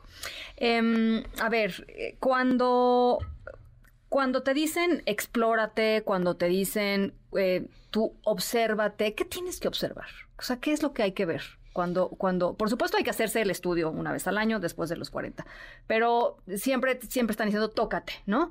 Tócate y, y, ve qué es lo que está pasando en tu mama. ¿Qué es, ¿Qué es lo que tienes que ver? Desde que una mujer tiene su menstruación, creo que es importante, obviamente tomas una conciencia de tu cuerpo, y si lo haces mes a mes eh, de manera sistemática al quinto día de tu periodo, si ya no tienes periodo, pues el primer día de cada mes, te miras en el espejo y tú tienes que buscar simetría en tus mamas levantas los brazos y ves si hay algo, una diferencia en tamaño, en posicionamiento, si hay algún hundimiento, si hay algún enrojecimiento de la piel, si tienes alguna secreción, cualquier cuestión que tú veas que no es lo que siempre, si lo haces habitualmente, en el momento en que hay algo diferente, lo notas de inmediato. Y cuando levantas los brazos y te haces un como masaje eh, circular alrededor de, tu mama, lo puedes hacer bañándote, con el jabón quizás se desliza un poco más fácil. Puedes llegar a notar alguna bolita, pero acuérdate bien que si tú te lo tocas, esa bolita ya tiene cuatro centímetros. Si te lo toca el especialista en mama, puede tener uno y medio a dos. Y con la mastografía puede tener menos de 0.5 milímetros la diferencia. ¿eh? Combatir algo de punto 5 a combatir algo de 4 centímetros, pues es la gran diferencia. Es muy importante. Entonces, si yo me lo toco es que hay algo que ya no está bien. Puede que no sea maligno, pero mejor ve al especialista, ve al oncólogo y que sales de dudas, ¿no? Es lo más fácil. Oye, pues eh, no sé si hay algo más que tú creas que es importante, porque cuando, cuando entraste a cabina decíamos, es que llevo todo el día en estos, ¿no? En entrevistas y, y, la gente escuchando seguramente, este, quizás se, se cansa de escuchar sobre el cáncer de mama. Yo no creo que se canse de escuchar sobre el cáncer de mama. Yo creo que, no sé, me encanta tu cara. Yo creo que eh, para muchísima gente eh, a veces tal vez necesita un empujoncito para que se animen. Hay mucha gente que no va, María Luisa, a sus estudios por miedo. Wow. No van por miedo, no van porque no las dejan, no van porque hay... Porque no las dejan. Porque no las dejan en casa, ¿eh? Y estoy hablando del señor de casa que dice, no, a ti no te va a revisar nadie. Eso ha ocasionado, la verdad, hasta la muerte de muchas pacientes, porque pues algo que se pudo haber encontrado a tiempo, que pudo haber tenido una solución, pues realmente o tristemente, pues no está siendo eh, fácil de, resolver por los tabús que tenemos culturales, ¿no? ¿Qué otra cosa me encantaría a mí decir? Que bueno, yo creo que todo mundo, los que nos están escuchando, sí conocemos a alguien cerca o súper, súper, hiper cerca que ha tenido o que tiene cáncer de mama. Entonces, eh, este día que sea un recordatorio para no olvidar que nos tenemos que checar, no olvidar que tenemos que ir al médico. Otro recordatorio para quien obviamente y tristemente perdió la batalla, pero que luchó. Y pues también es como un llamado, ¿no? A la sociedad, eh, a la sociedad civil organizada, a, empresas, a grandes aliados, a que solos pues no podemos, no puede solo el gobierno, no puede solo una organización como nosotros, que somos pues digo, ahora sí que una arenita, ¿no? En, este universo de, de, mar. Pero si todos, eh, todos nos comprometemos para erradicarlo o quizás para disminuir las tasas de mortalidad, pues ya sería una ganancia. No hay presupuesto que alcance y realmente esto pues deja de ser un gasto de bolsillo, es una angustia de vida, ¿no? Entonces hay gente que ni siquiera quiere ir a revisarse porque dice, híjole, y si tengo, me voy a morir, y si tengo, etcétera, etcétera. Y otra cosa bien importante es que pues a las mujeres que, que, les puede dar cáncer de mama, o sea, nos puede dar a una de cada siete en este país. Esa es una cifra así como, wow, ¿cómo que una de cada siete? Somos cuántos millones de mujeres en edad de riesgo y una de cada siete. Eso te habla de, de lo importante que es hacer conciencia y que no tengamos miedo si nos descubren algo, pero hay que ir al médico para que sea tiempo. Y esa es la diferencia. Y a la gente que todavía no ha ido después de la pandemia, ya es momento de hacer su cita, aprovechar que octubre es el, es el mes de la concientización sobre el cáncer de mama. Hay muchísimos descuentos en muchísimos lugares para hacerse la mastografía y así cada, cada octubre se acuerdan, porque también esa es la otra, ¿no? Ahí se me fue la onda, no, pues cada octubre vamos a ver moños rosas por todos lados y se van a acordar de que toca la, mastografía. Eh, yo me quedo con esto eh, que, dices, eh, María Luisa, sobre la posibilidad de solos no podemos. los invito de veras a que donen lo que sea, lo que puedan. creo que es muy importante. Ahí está la página de FUCAM. No es la única organización, por supuesto, hay otras en donde pueden eh, donar, pero está fucam.org.mx. Ahí está facilísimo, un corazoncito y dice donar. Le picas y, puedes entrar a, hacer los cargos este, automáticamente. Creo que es muy importante que nos involucremos todos. Y como decimos, no podemos ayudar a todas, pero sí todos podemos ayudar a alguien. Y con ese alguien ya hiciste una diferencia. Y creo que que el moño signifique hacer esta diferencia, ¿no? Eh, una de nuestras campañas de, este año que está maravillosa es Tejiendo Lazos, Cambiemos Historias. Y creo que lo que queremos es cambiar la historia de mujeres que probablemente no hubieran llegado a tener su detección oportuna o a su tratamiento darles ese acceso. ¿no? Bueno, pues ahí está. María Luisa, mil gracias. No, ¿de qué? Gracias. Gracias. Y ya, ahora sí ya vete a tu casa ya. Ya nos vamos, pero con no, Después no un día muy intenso. qué bueno. Y no sin olvidar, pues bueno, sin recordar nuestra frase de hacer del cáncer de mama una enfermedad del pasado. Muchísimas gracias. Ah. Las vamos a, nos vamos a la pausa 7 con 40, regresamos con mucho más. En un momento regresamos. Continúas escuchando a Ana Francisca Vega por MBS Noticias.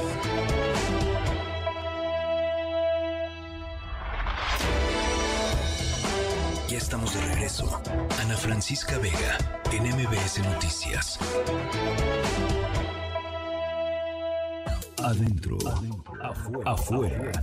Recomendaciones para niñas, niños, niñes y sus adultos. Literatura, música, cine y más. Adentro, afuera. Con Irma Uribe.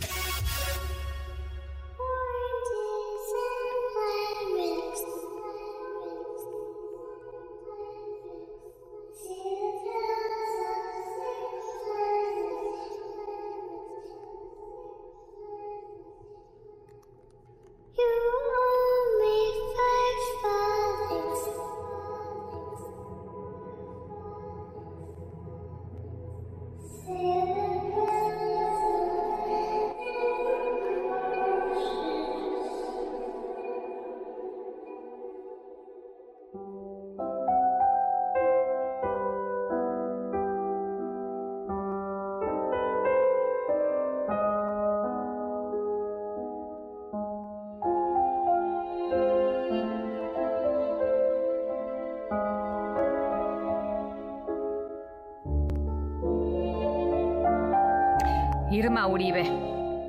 ¿Cómo estás? pues un poco aterrorizada con tu sección de hoy. Ya sé, me da mucho gusto saludarlos. La verdad, mi día favorito del año, o bueno, mis, mis celebraciones favoritas son Halloween y Día de Muertos. Sí, Amo esta época. Sí. Aunque la verdad tengo que aceptar que el género de terror no es lo mío, porque sí me asustó. Yo también, güey. Sí, sí, sí, muy mal, pero bueno. Sí me asustó. Pero ya viene Halloween y estoy segura que muchos de sus hijos, de sus hijas o de ustedes mismos les gusta eh, el terror y la realidad es que en esta sección hemos recomendado libros pues, de brujas o de misterio, pero que no asustan, asustan. Así que hoy sí les traigo libros de terror en serio para que tengan que leer en Halloween, eh, si ustedes y ellos disfrutan de un buen susto. Eh, y además estuvo padrísimo porque como les digo que no es mi género favorito, las recomendaciones de hoy las trabajé de la mano con Libronautas, que es una librería increíble que está curada por Marta Castillo y que obviamente tiene estos y muchos otros más libros a la venta. Es una es un es un emprendimiento mexicano que ha hecho un gran trabajo de curaduría y los pueden seguir en redes sociales en busquen, no se llaman Libronautas. Em, y bueno, tienen muchas joyas, pero estos en particular me encantaron y muchas gracias a Marta por ayudarme. A ver, eh, venga. Así que ahí van. El primer libro es un libro de Mónica Beltrán Bronson que se llama Alguien en la ventana y pues es una novela de terror que es corta, pero está muy buena. Es un libro que además se ha reimpreso muchísimas veces. La primera edición salió en 2006 y no ha parado, así que no es nada más que más Marta y yo digamos que es bueno.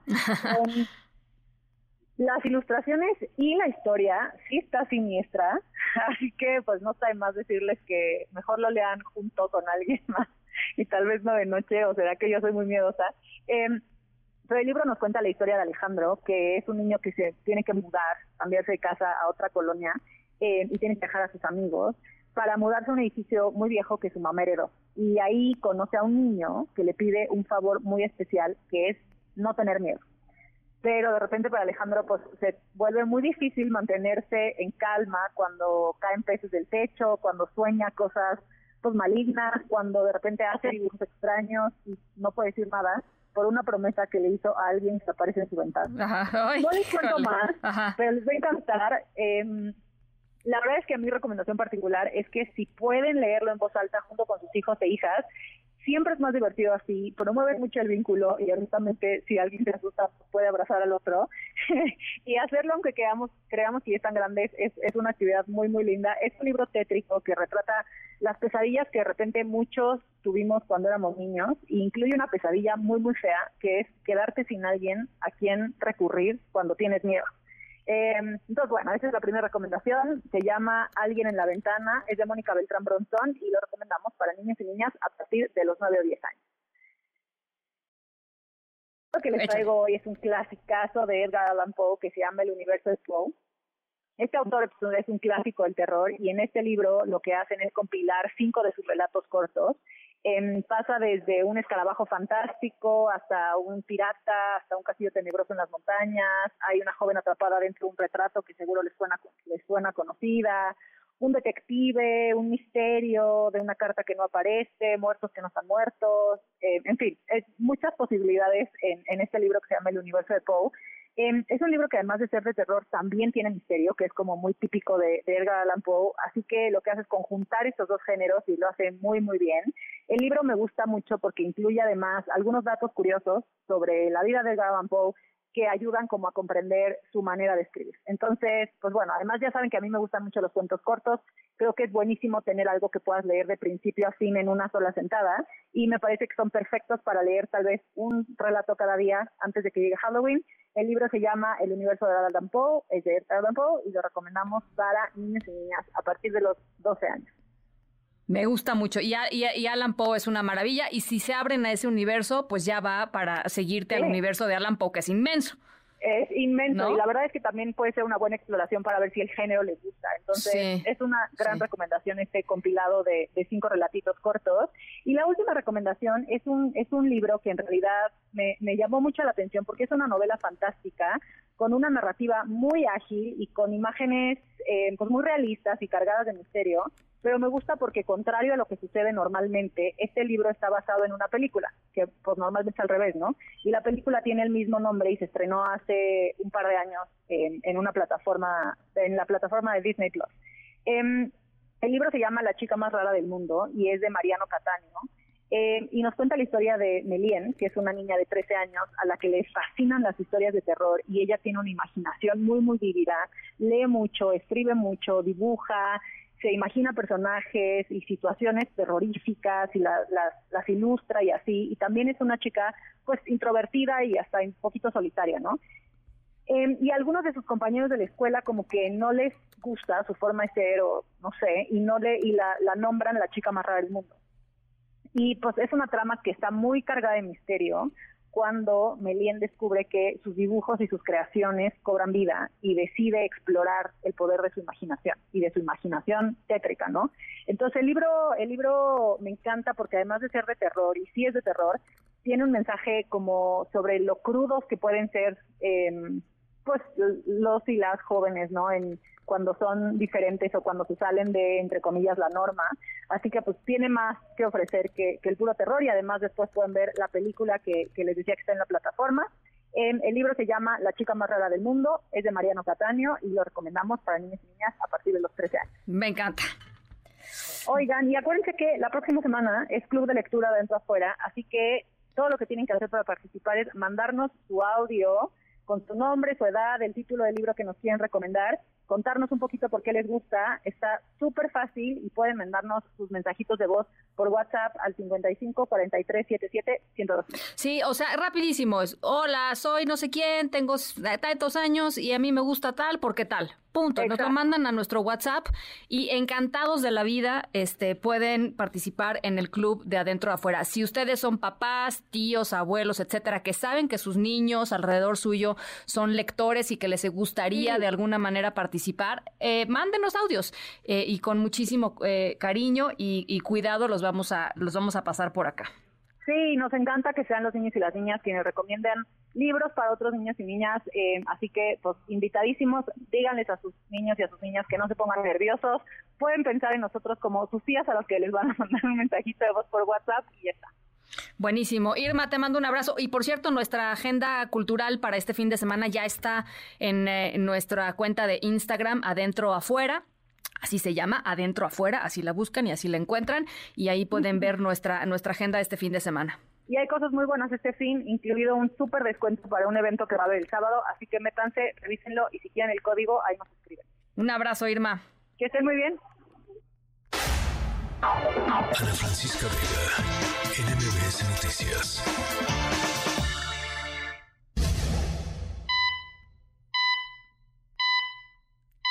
No, de veras nuestra historia sonora no tiene, no tiene desperdicio. Eh, hablábamos de corazones frágiles. Eh, nuestra historia sonora eh, pues habla sobre lo que sucedió con un hombre aproximadamente 50 años, lituano, que recientemente fue arrestado de nueva cuenta por un crimen que lo ha vuelto infame en España. El hombre va a un restaurante, se da un atracón, ¿no? Una deliciosa comida española eh, y de repente, a la hora de que le van a traer la cuenta, pues que ya se acabó, postre, café, todo, ¿no? Etcétera, pues porque además le entra todo, eh, empieza que, uy, me, está con el dolor en el pecho y me duele el brazo y que no sé cuánta cosa. El hombre finge un infarto con la esperanza de ser trasladado al hospital y que pues la cuenta se les olvide, ¿no? A los, a los del restaurante. Eh, esto tendría sentido si el hombre lograra su cometido, pero esta detención reciente fue su arresto número 22 por, negarse a pagar la cuenta. Pero lo bailado ya no, nadie se lo quita, ¿no? O sea, el atracón ya nadie se lo quita. Eh, pasa unos días en la cárcel que tampoco, pues no sé si esté tan mal también, ¿no? Pero bueno, por lo pronto eh, lo bailado nadie se lo quita. Un policía que lo ha detenido en cuatro ocasiones separadas dijo que a veces ni siquiera se molesta en fingir el infarto, solamente pide otra copa para esperar a que venga la policía a recogerlo. O sea, no siempre, no siempre alega que, que se está muriendo. Este arresto reciente se dio en un restaurante en donde el hombre pidió una paella, unos whiskies, eh, y bueno, pues no lo dejaron ir al hotel por la cartera, pues fue el pretexto que puso. Sí, como voy por mi sudadera, ahorita regreso, sí, bueno. Eh, y bueno, pues eh, fingió el infarto, solicitó la ambulancia, los trabajadores llamaron a una patrulla porque ya lo habían visto por allá. Y los policías, ya se le conoce a este, a este eh, maleante como el gastrojeta. Así se le conoce, no me digan a mí nada. Eh, se ha hecho ya mala fama entre los restauranteros allá en Alicante, en España, porque bueno, pues esto, finge, finge el infarto para no pagar la cuenta. A las 7.55 nos vamos. Gracias por acompañarme. Mañana desde Torreón, Coahuila, vamos a estar transmitiendo desde allá, así es que ojalá nos puedan acompañar también por allá. Y eh, se quedan con José Razabala y todo su equipo de Autos y más. Hasta mañana. MBS Radio presentó Ana Francisca Vega. Información para todos. MBS Noticias.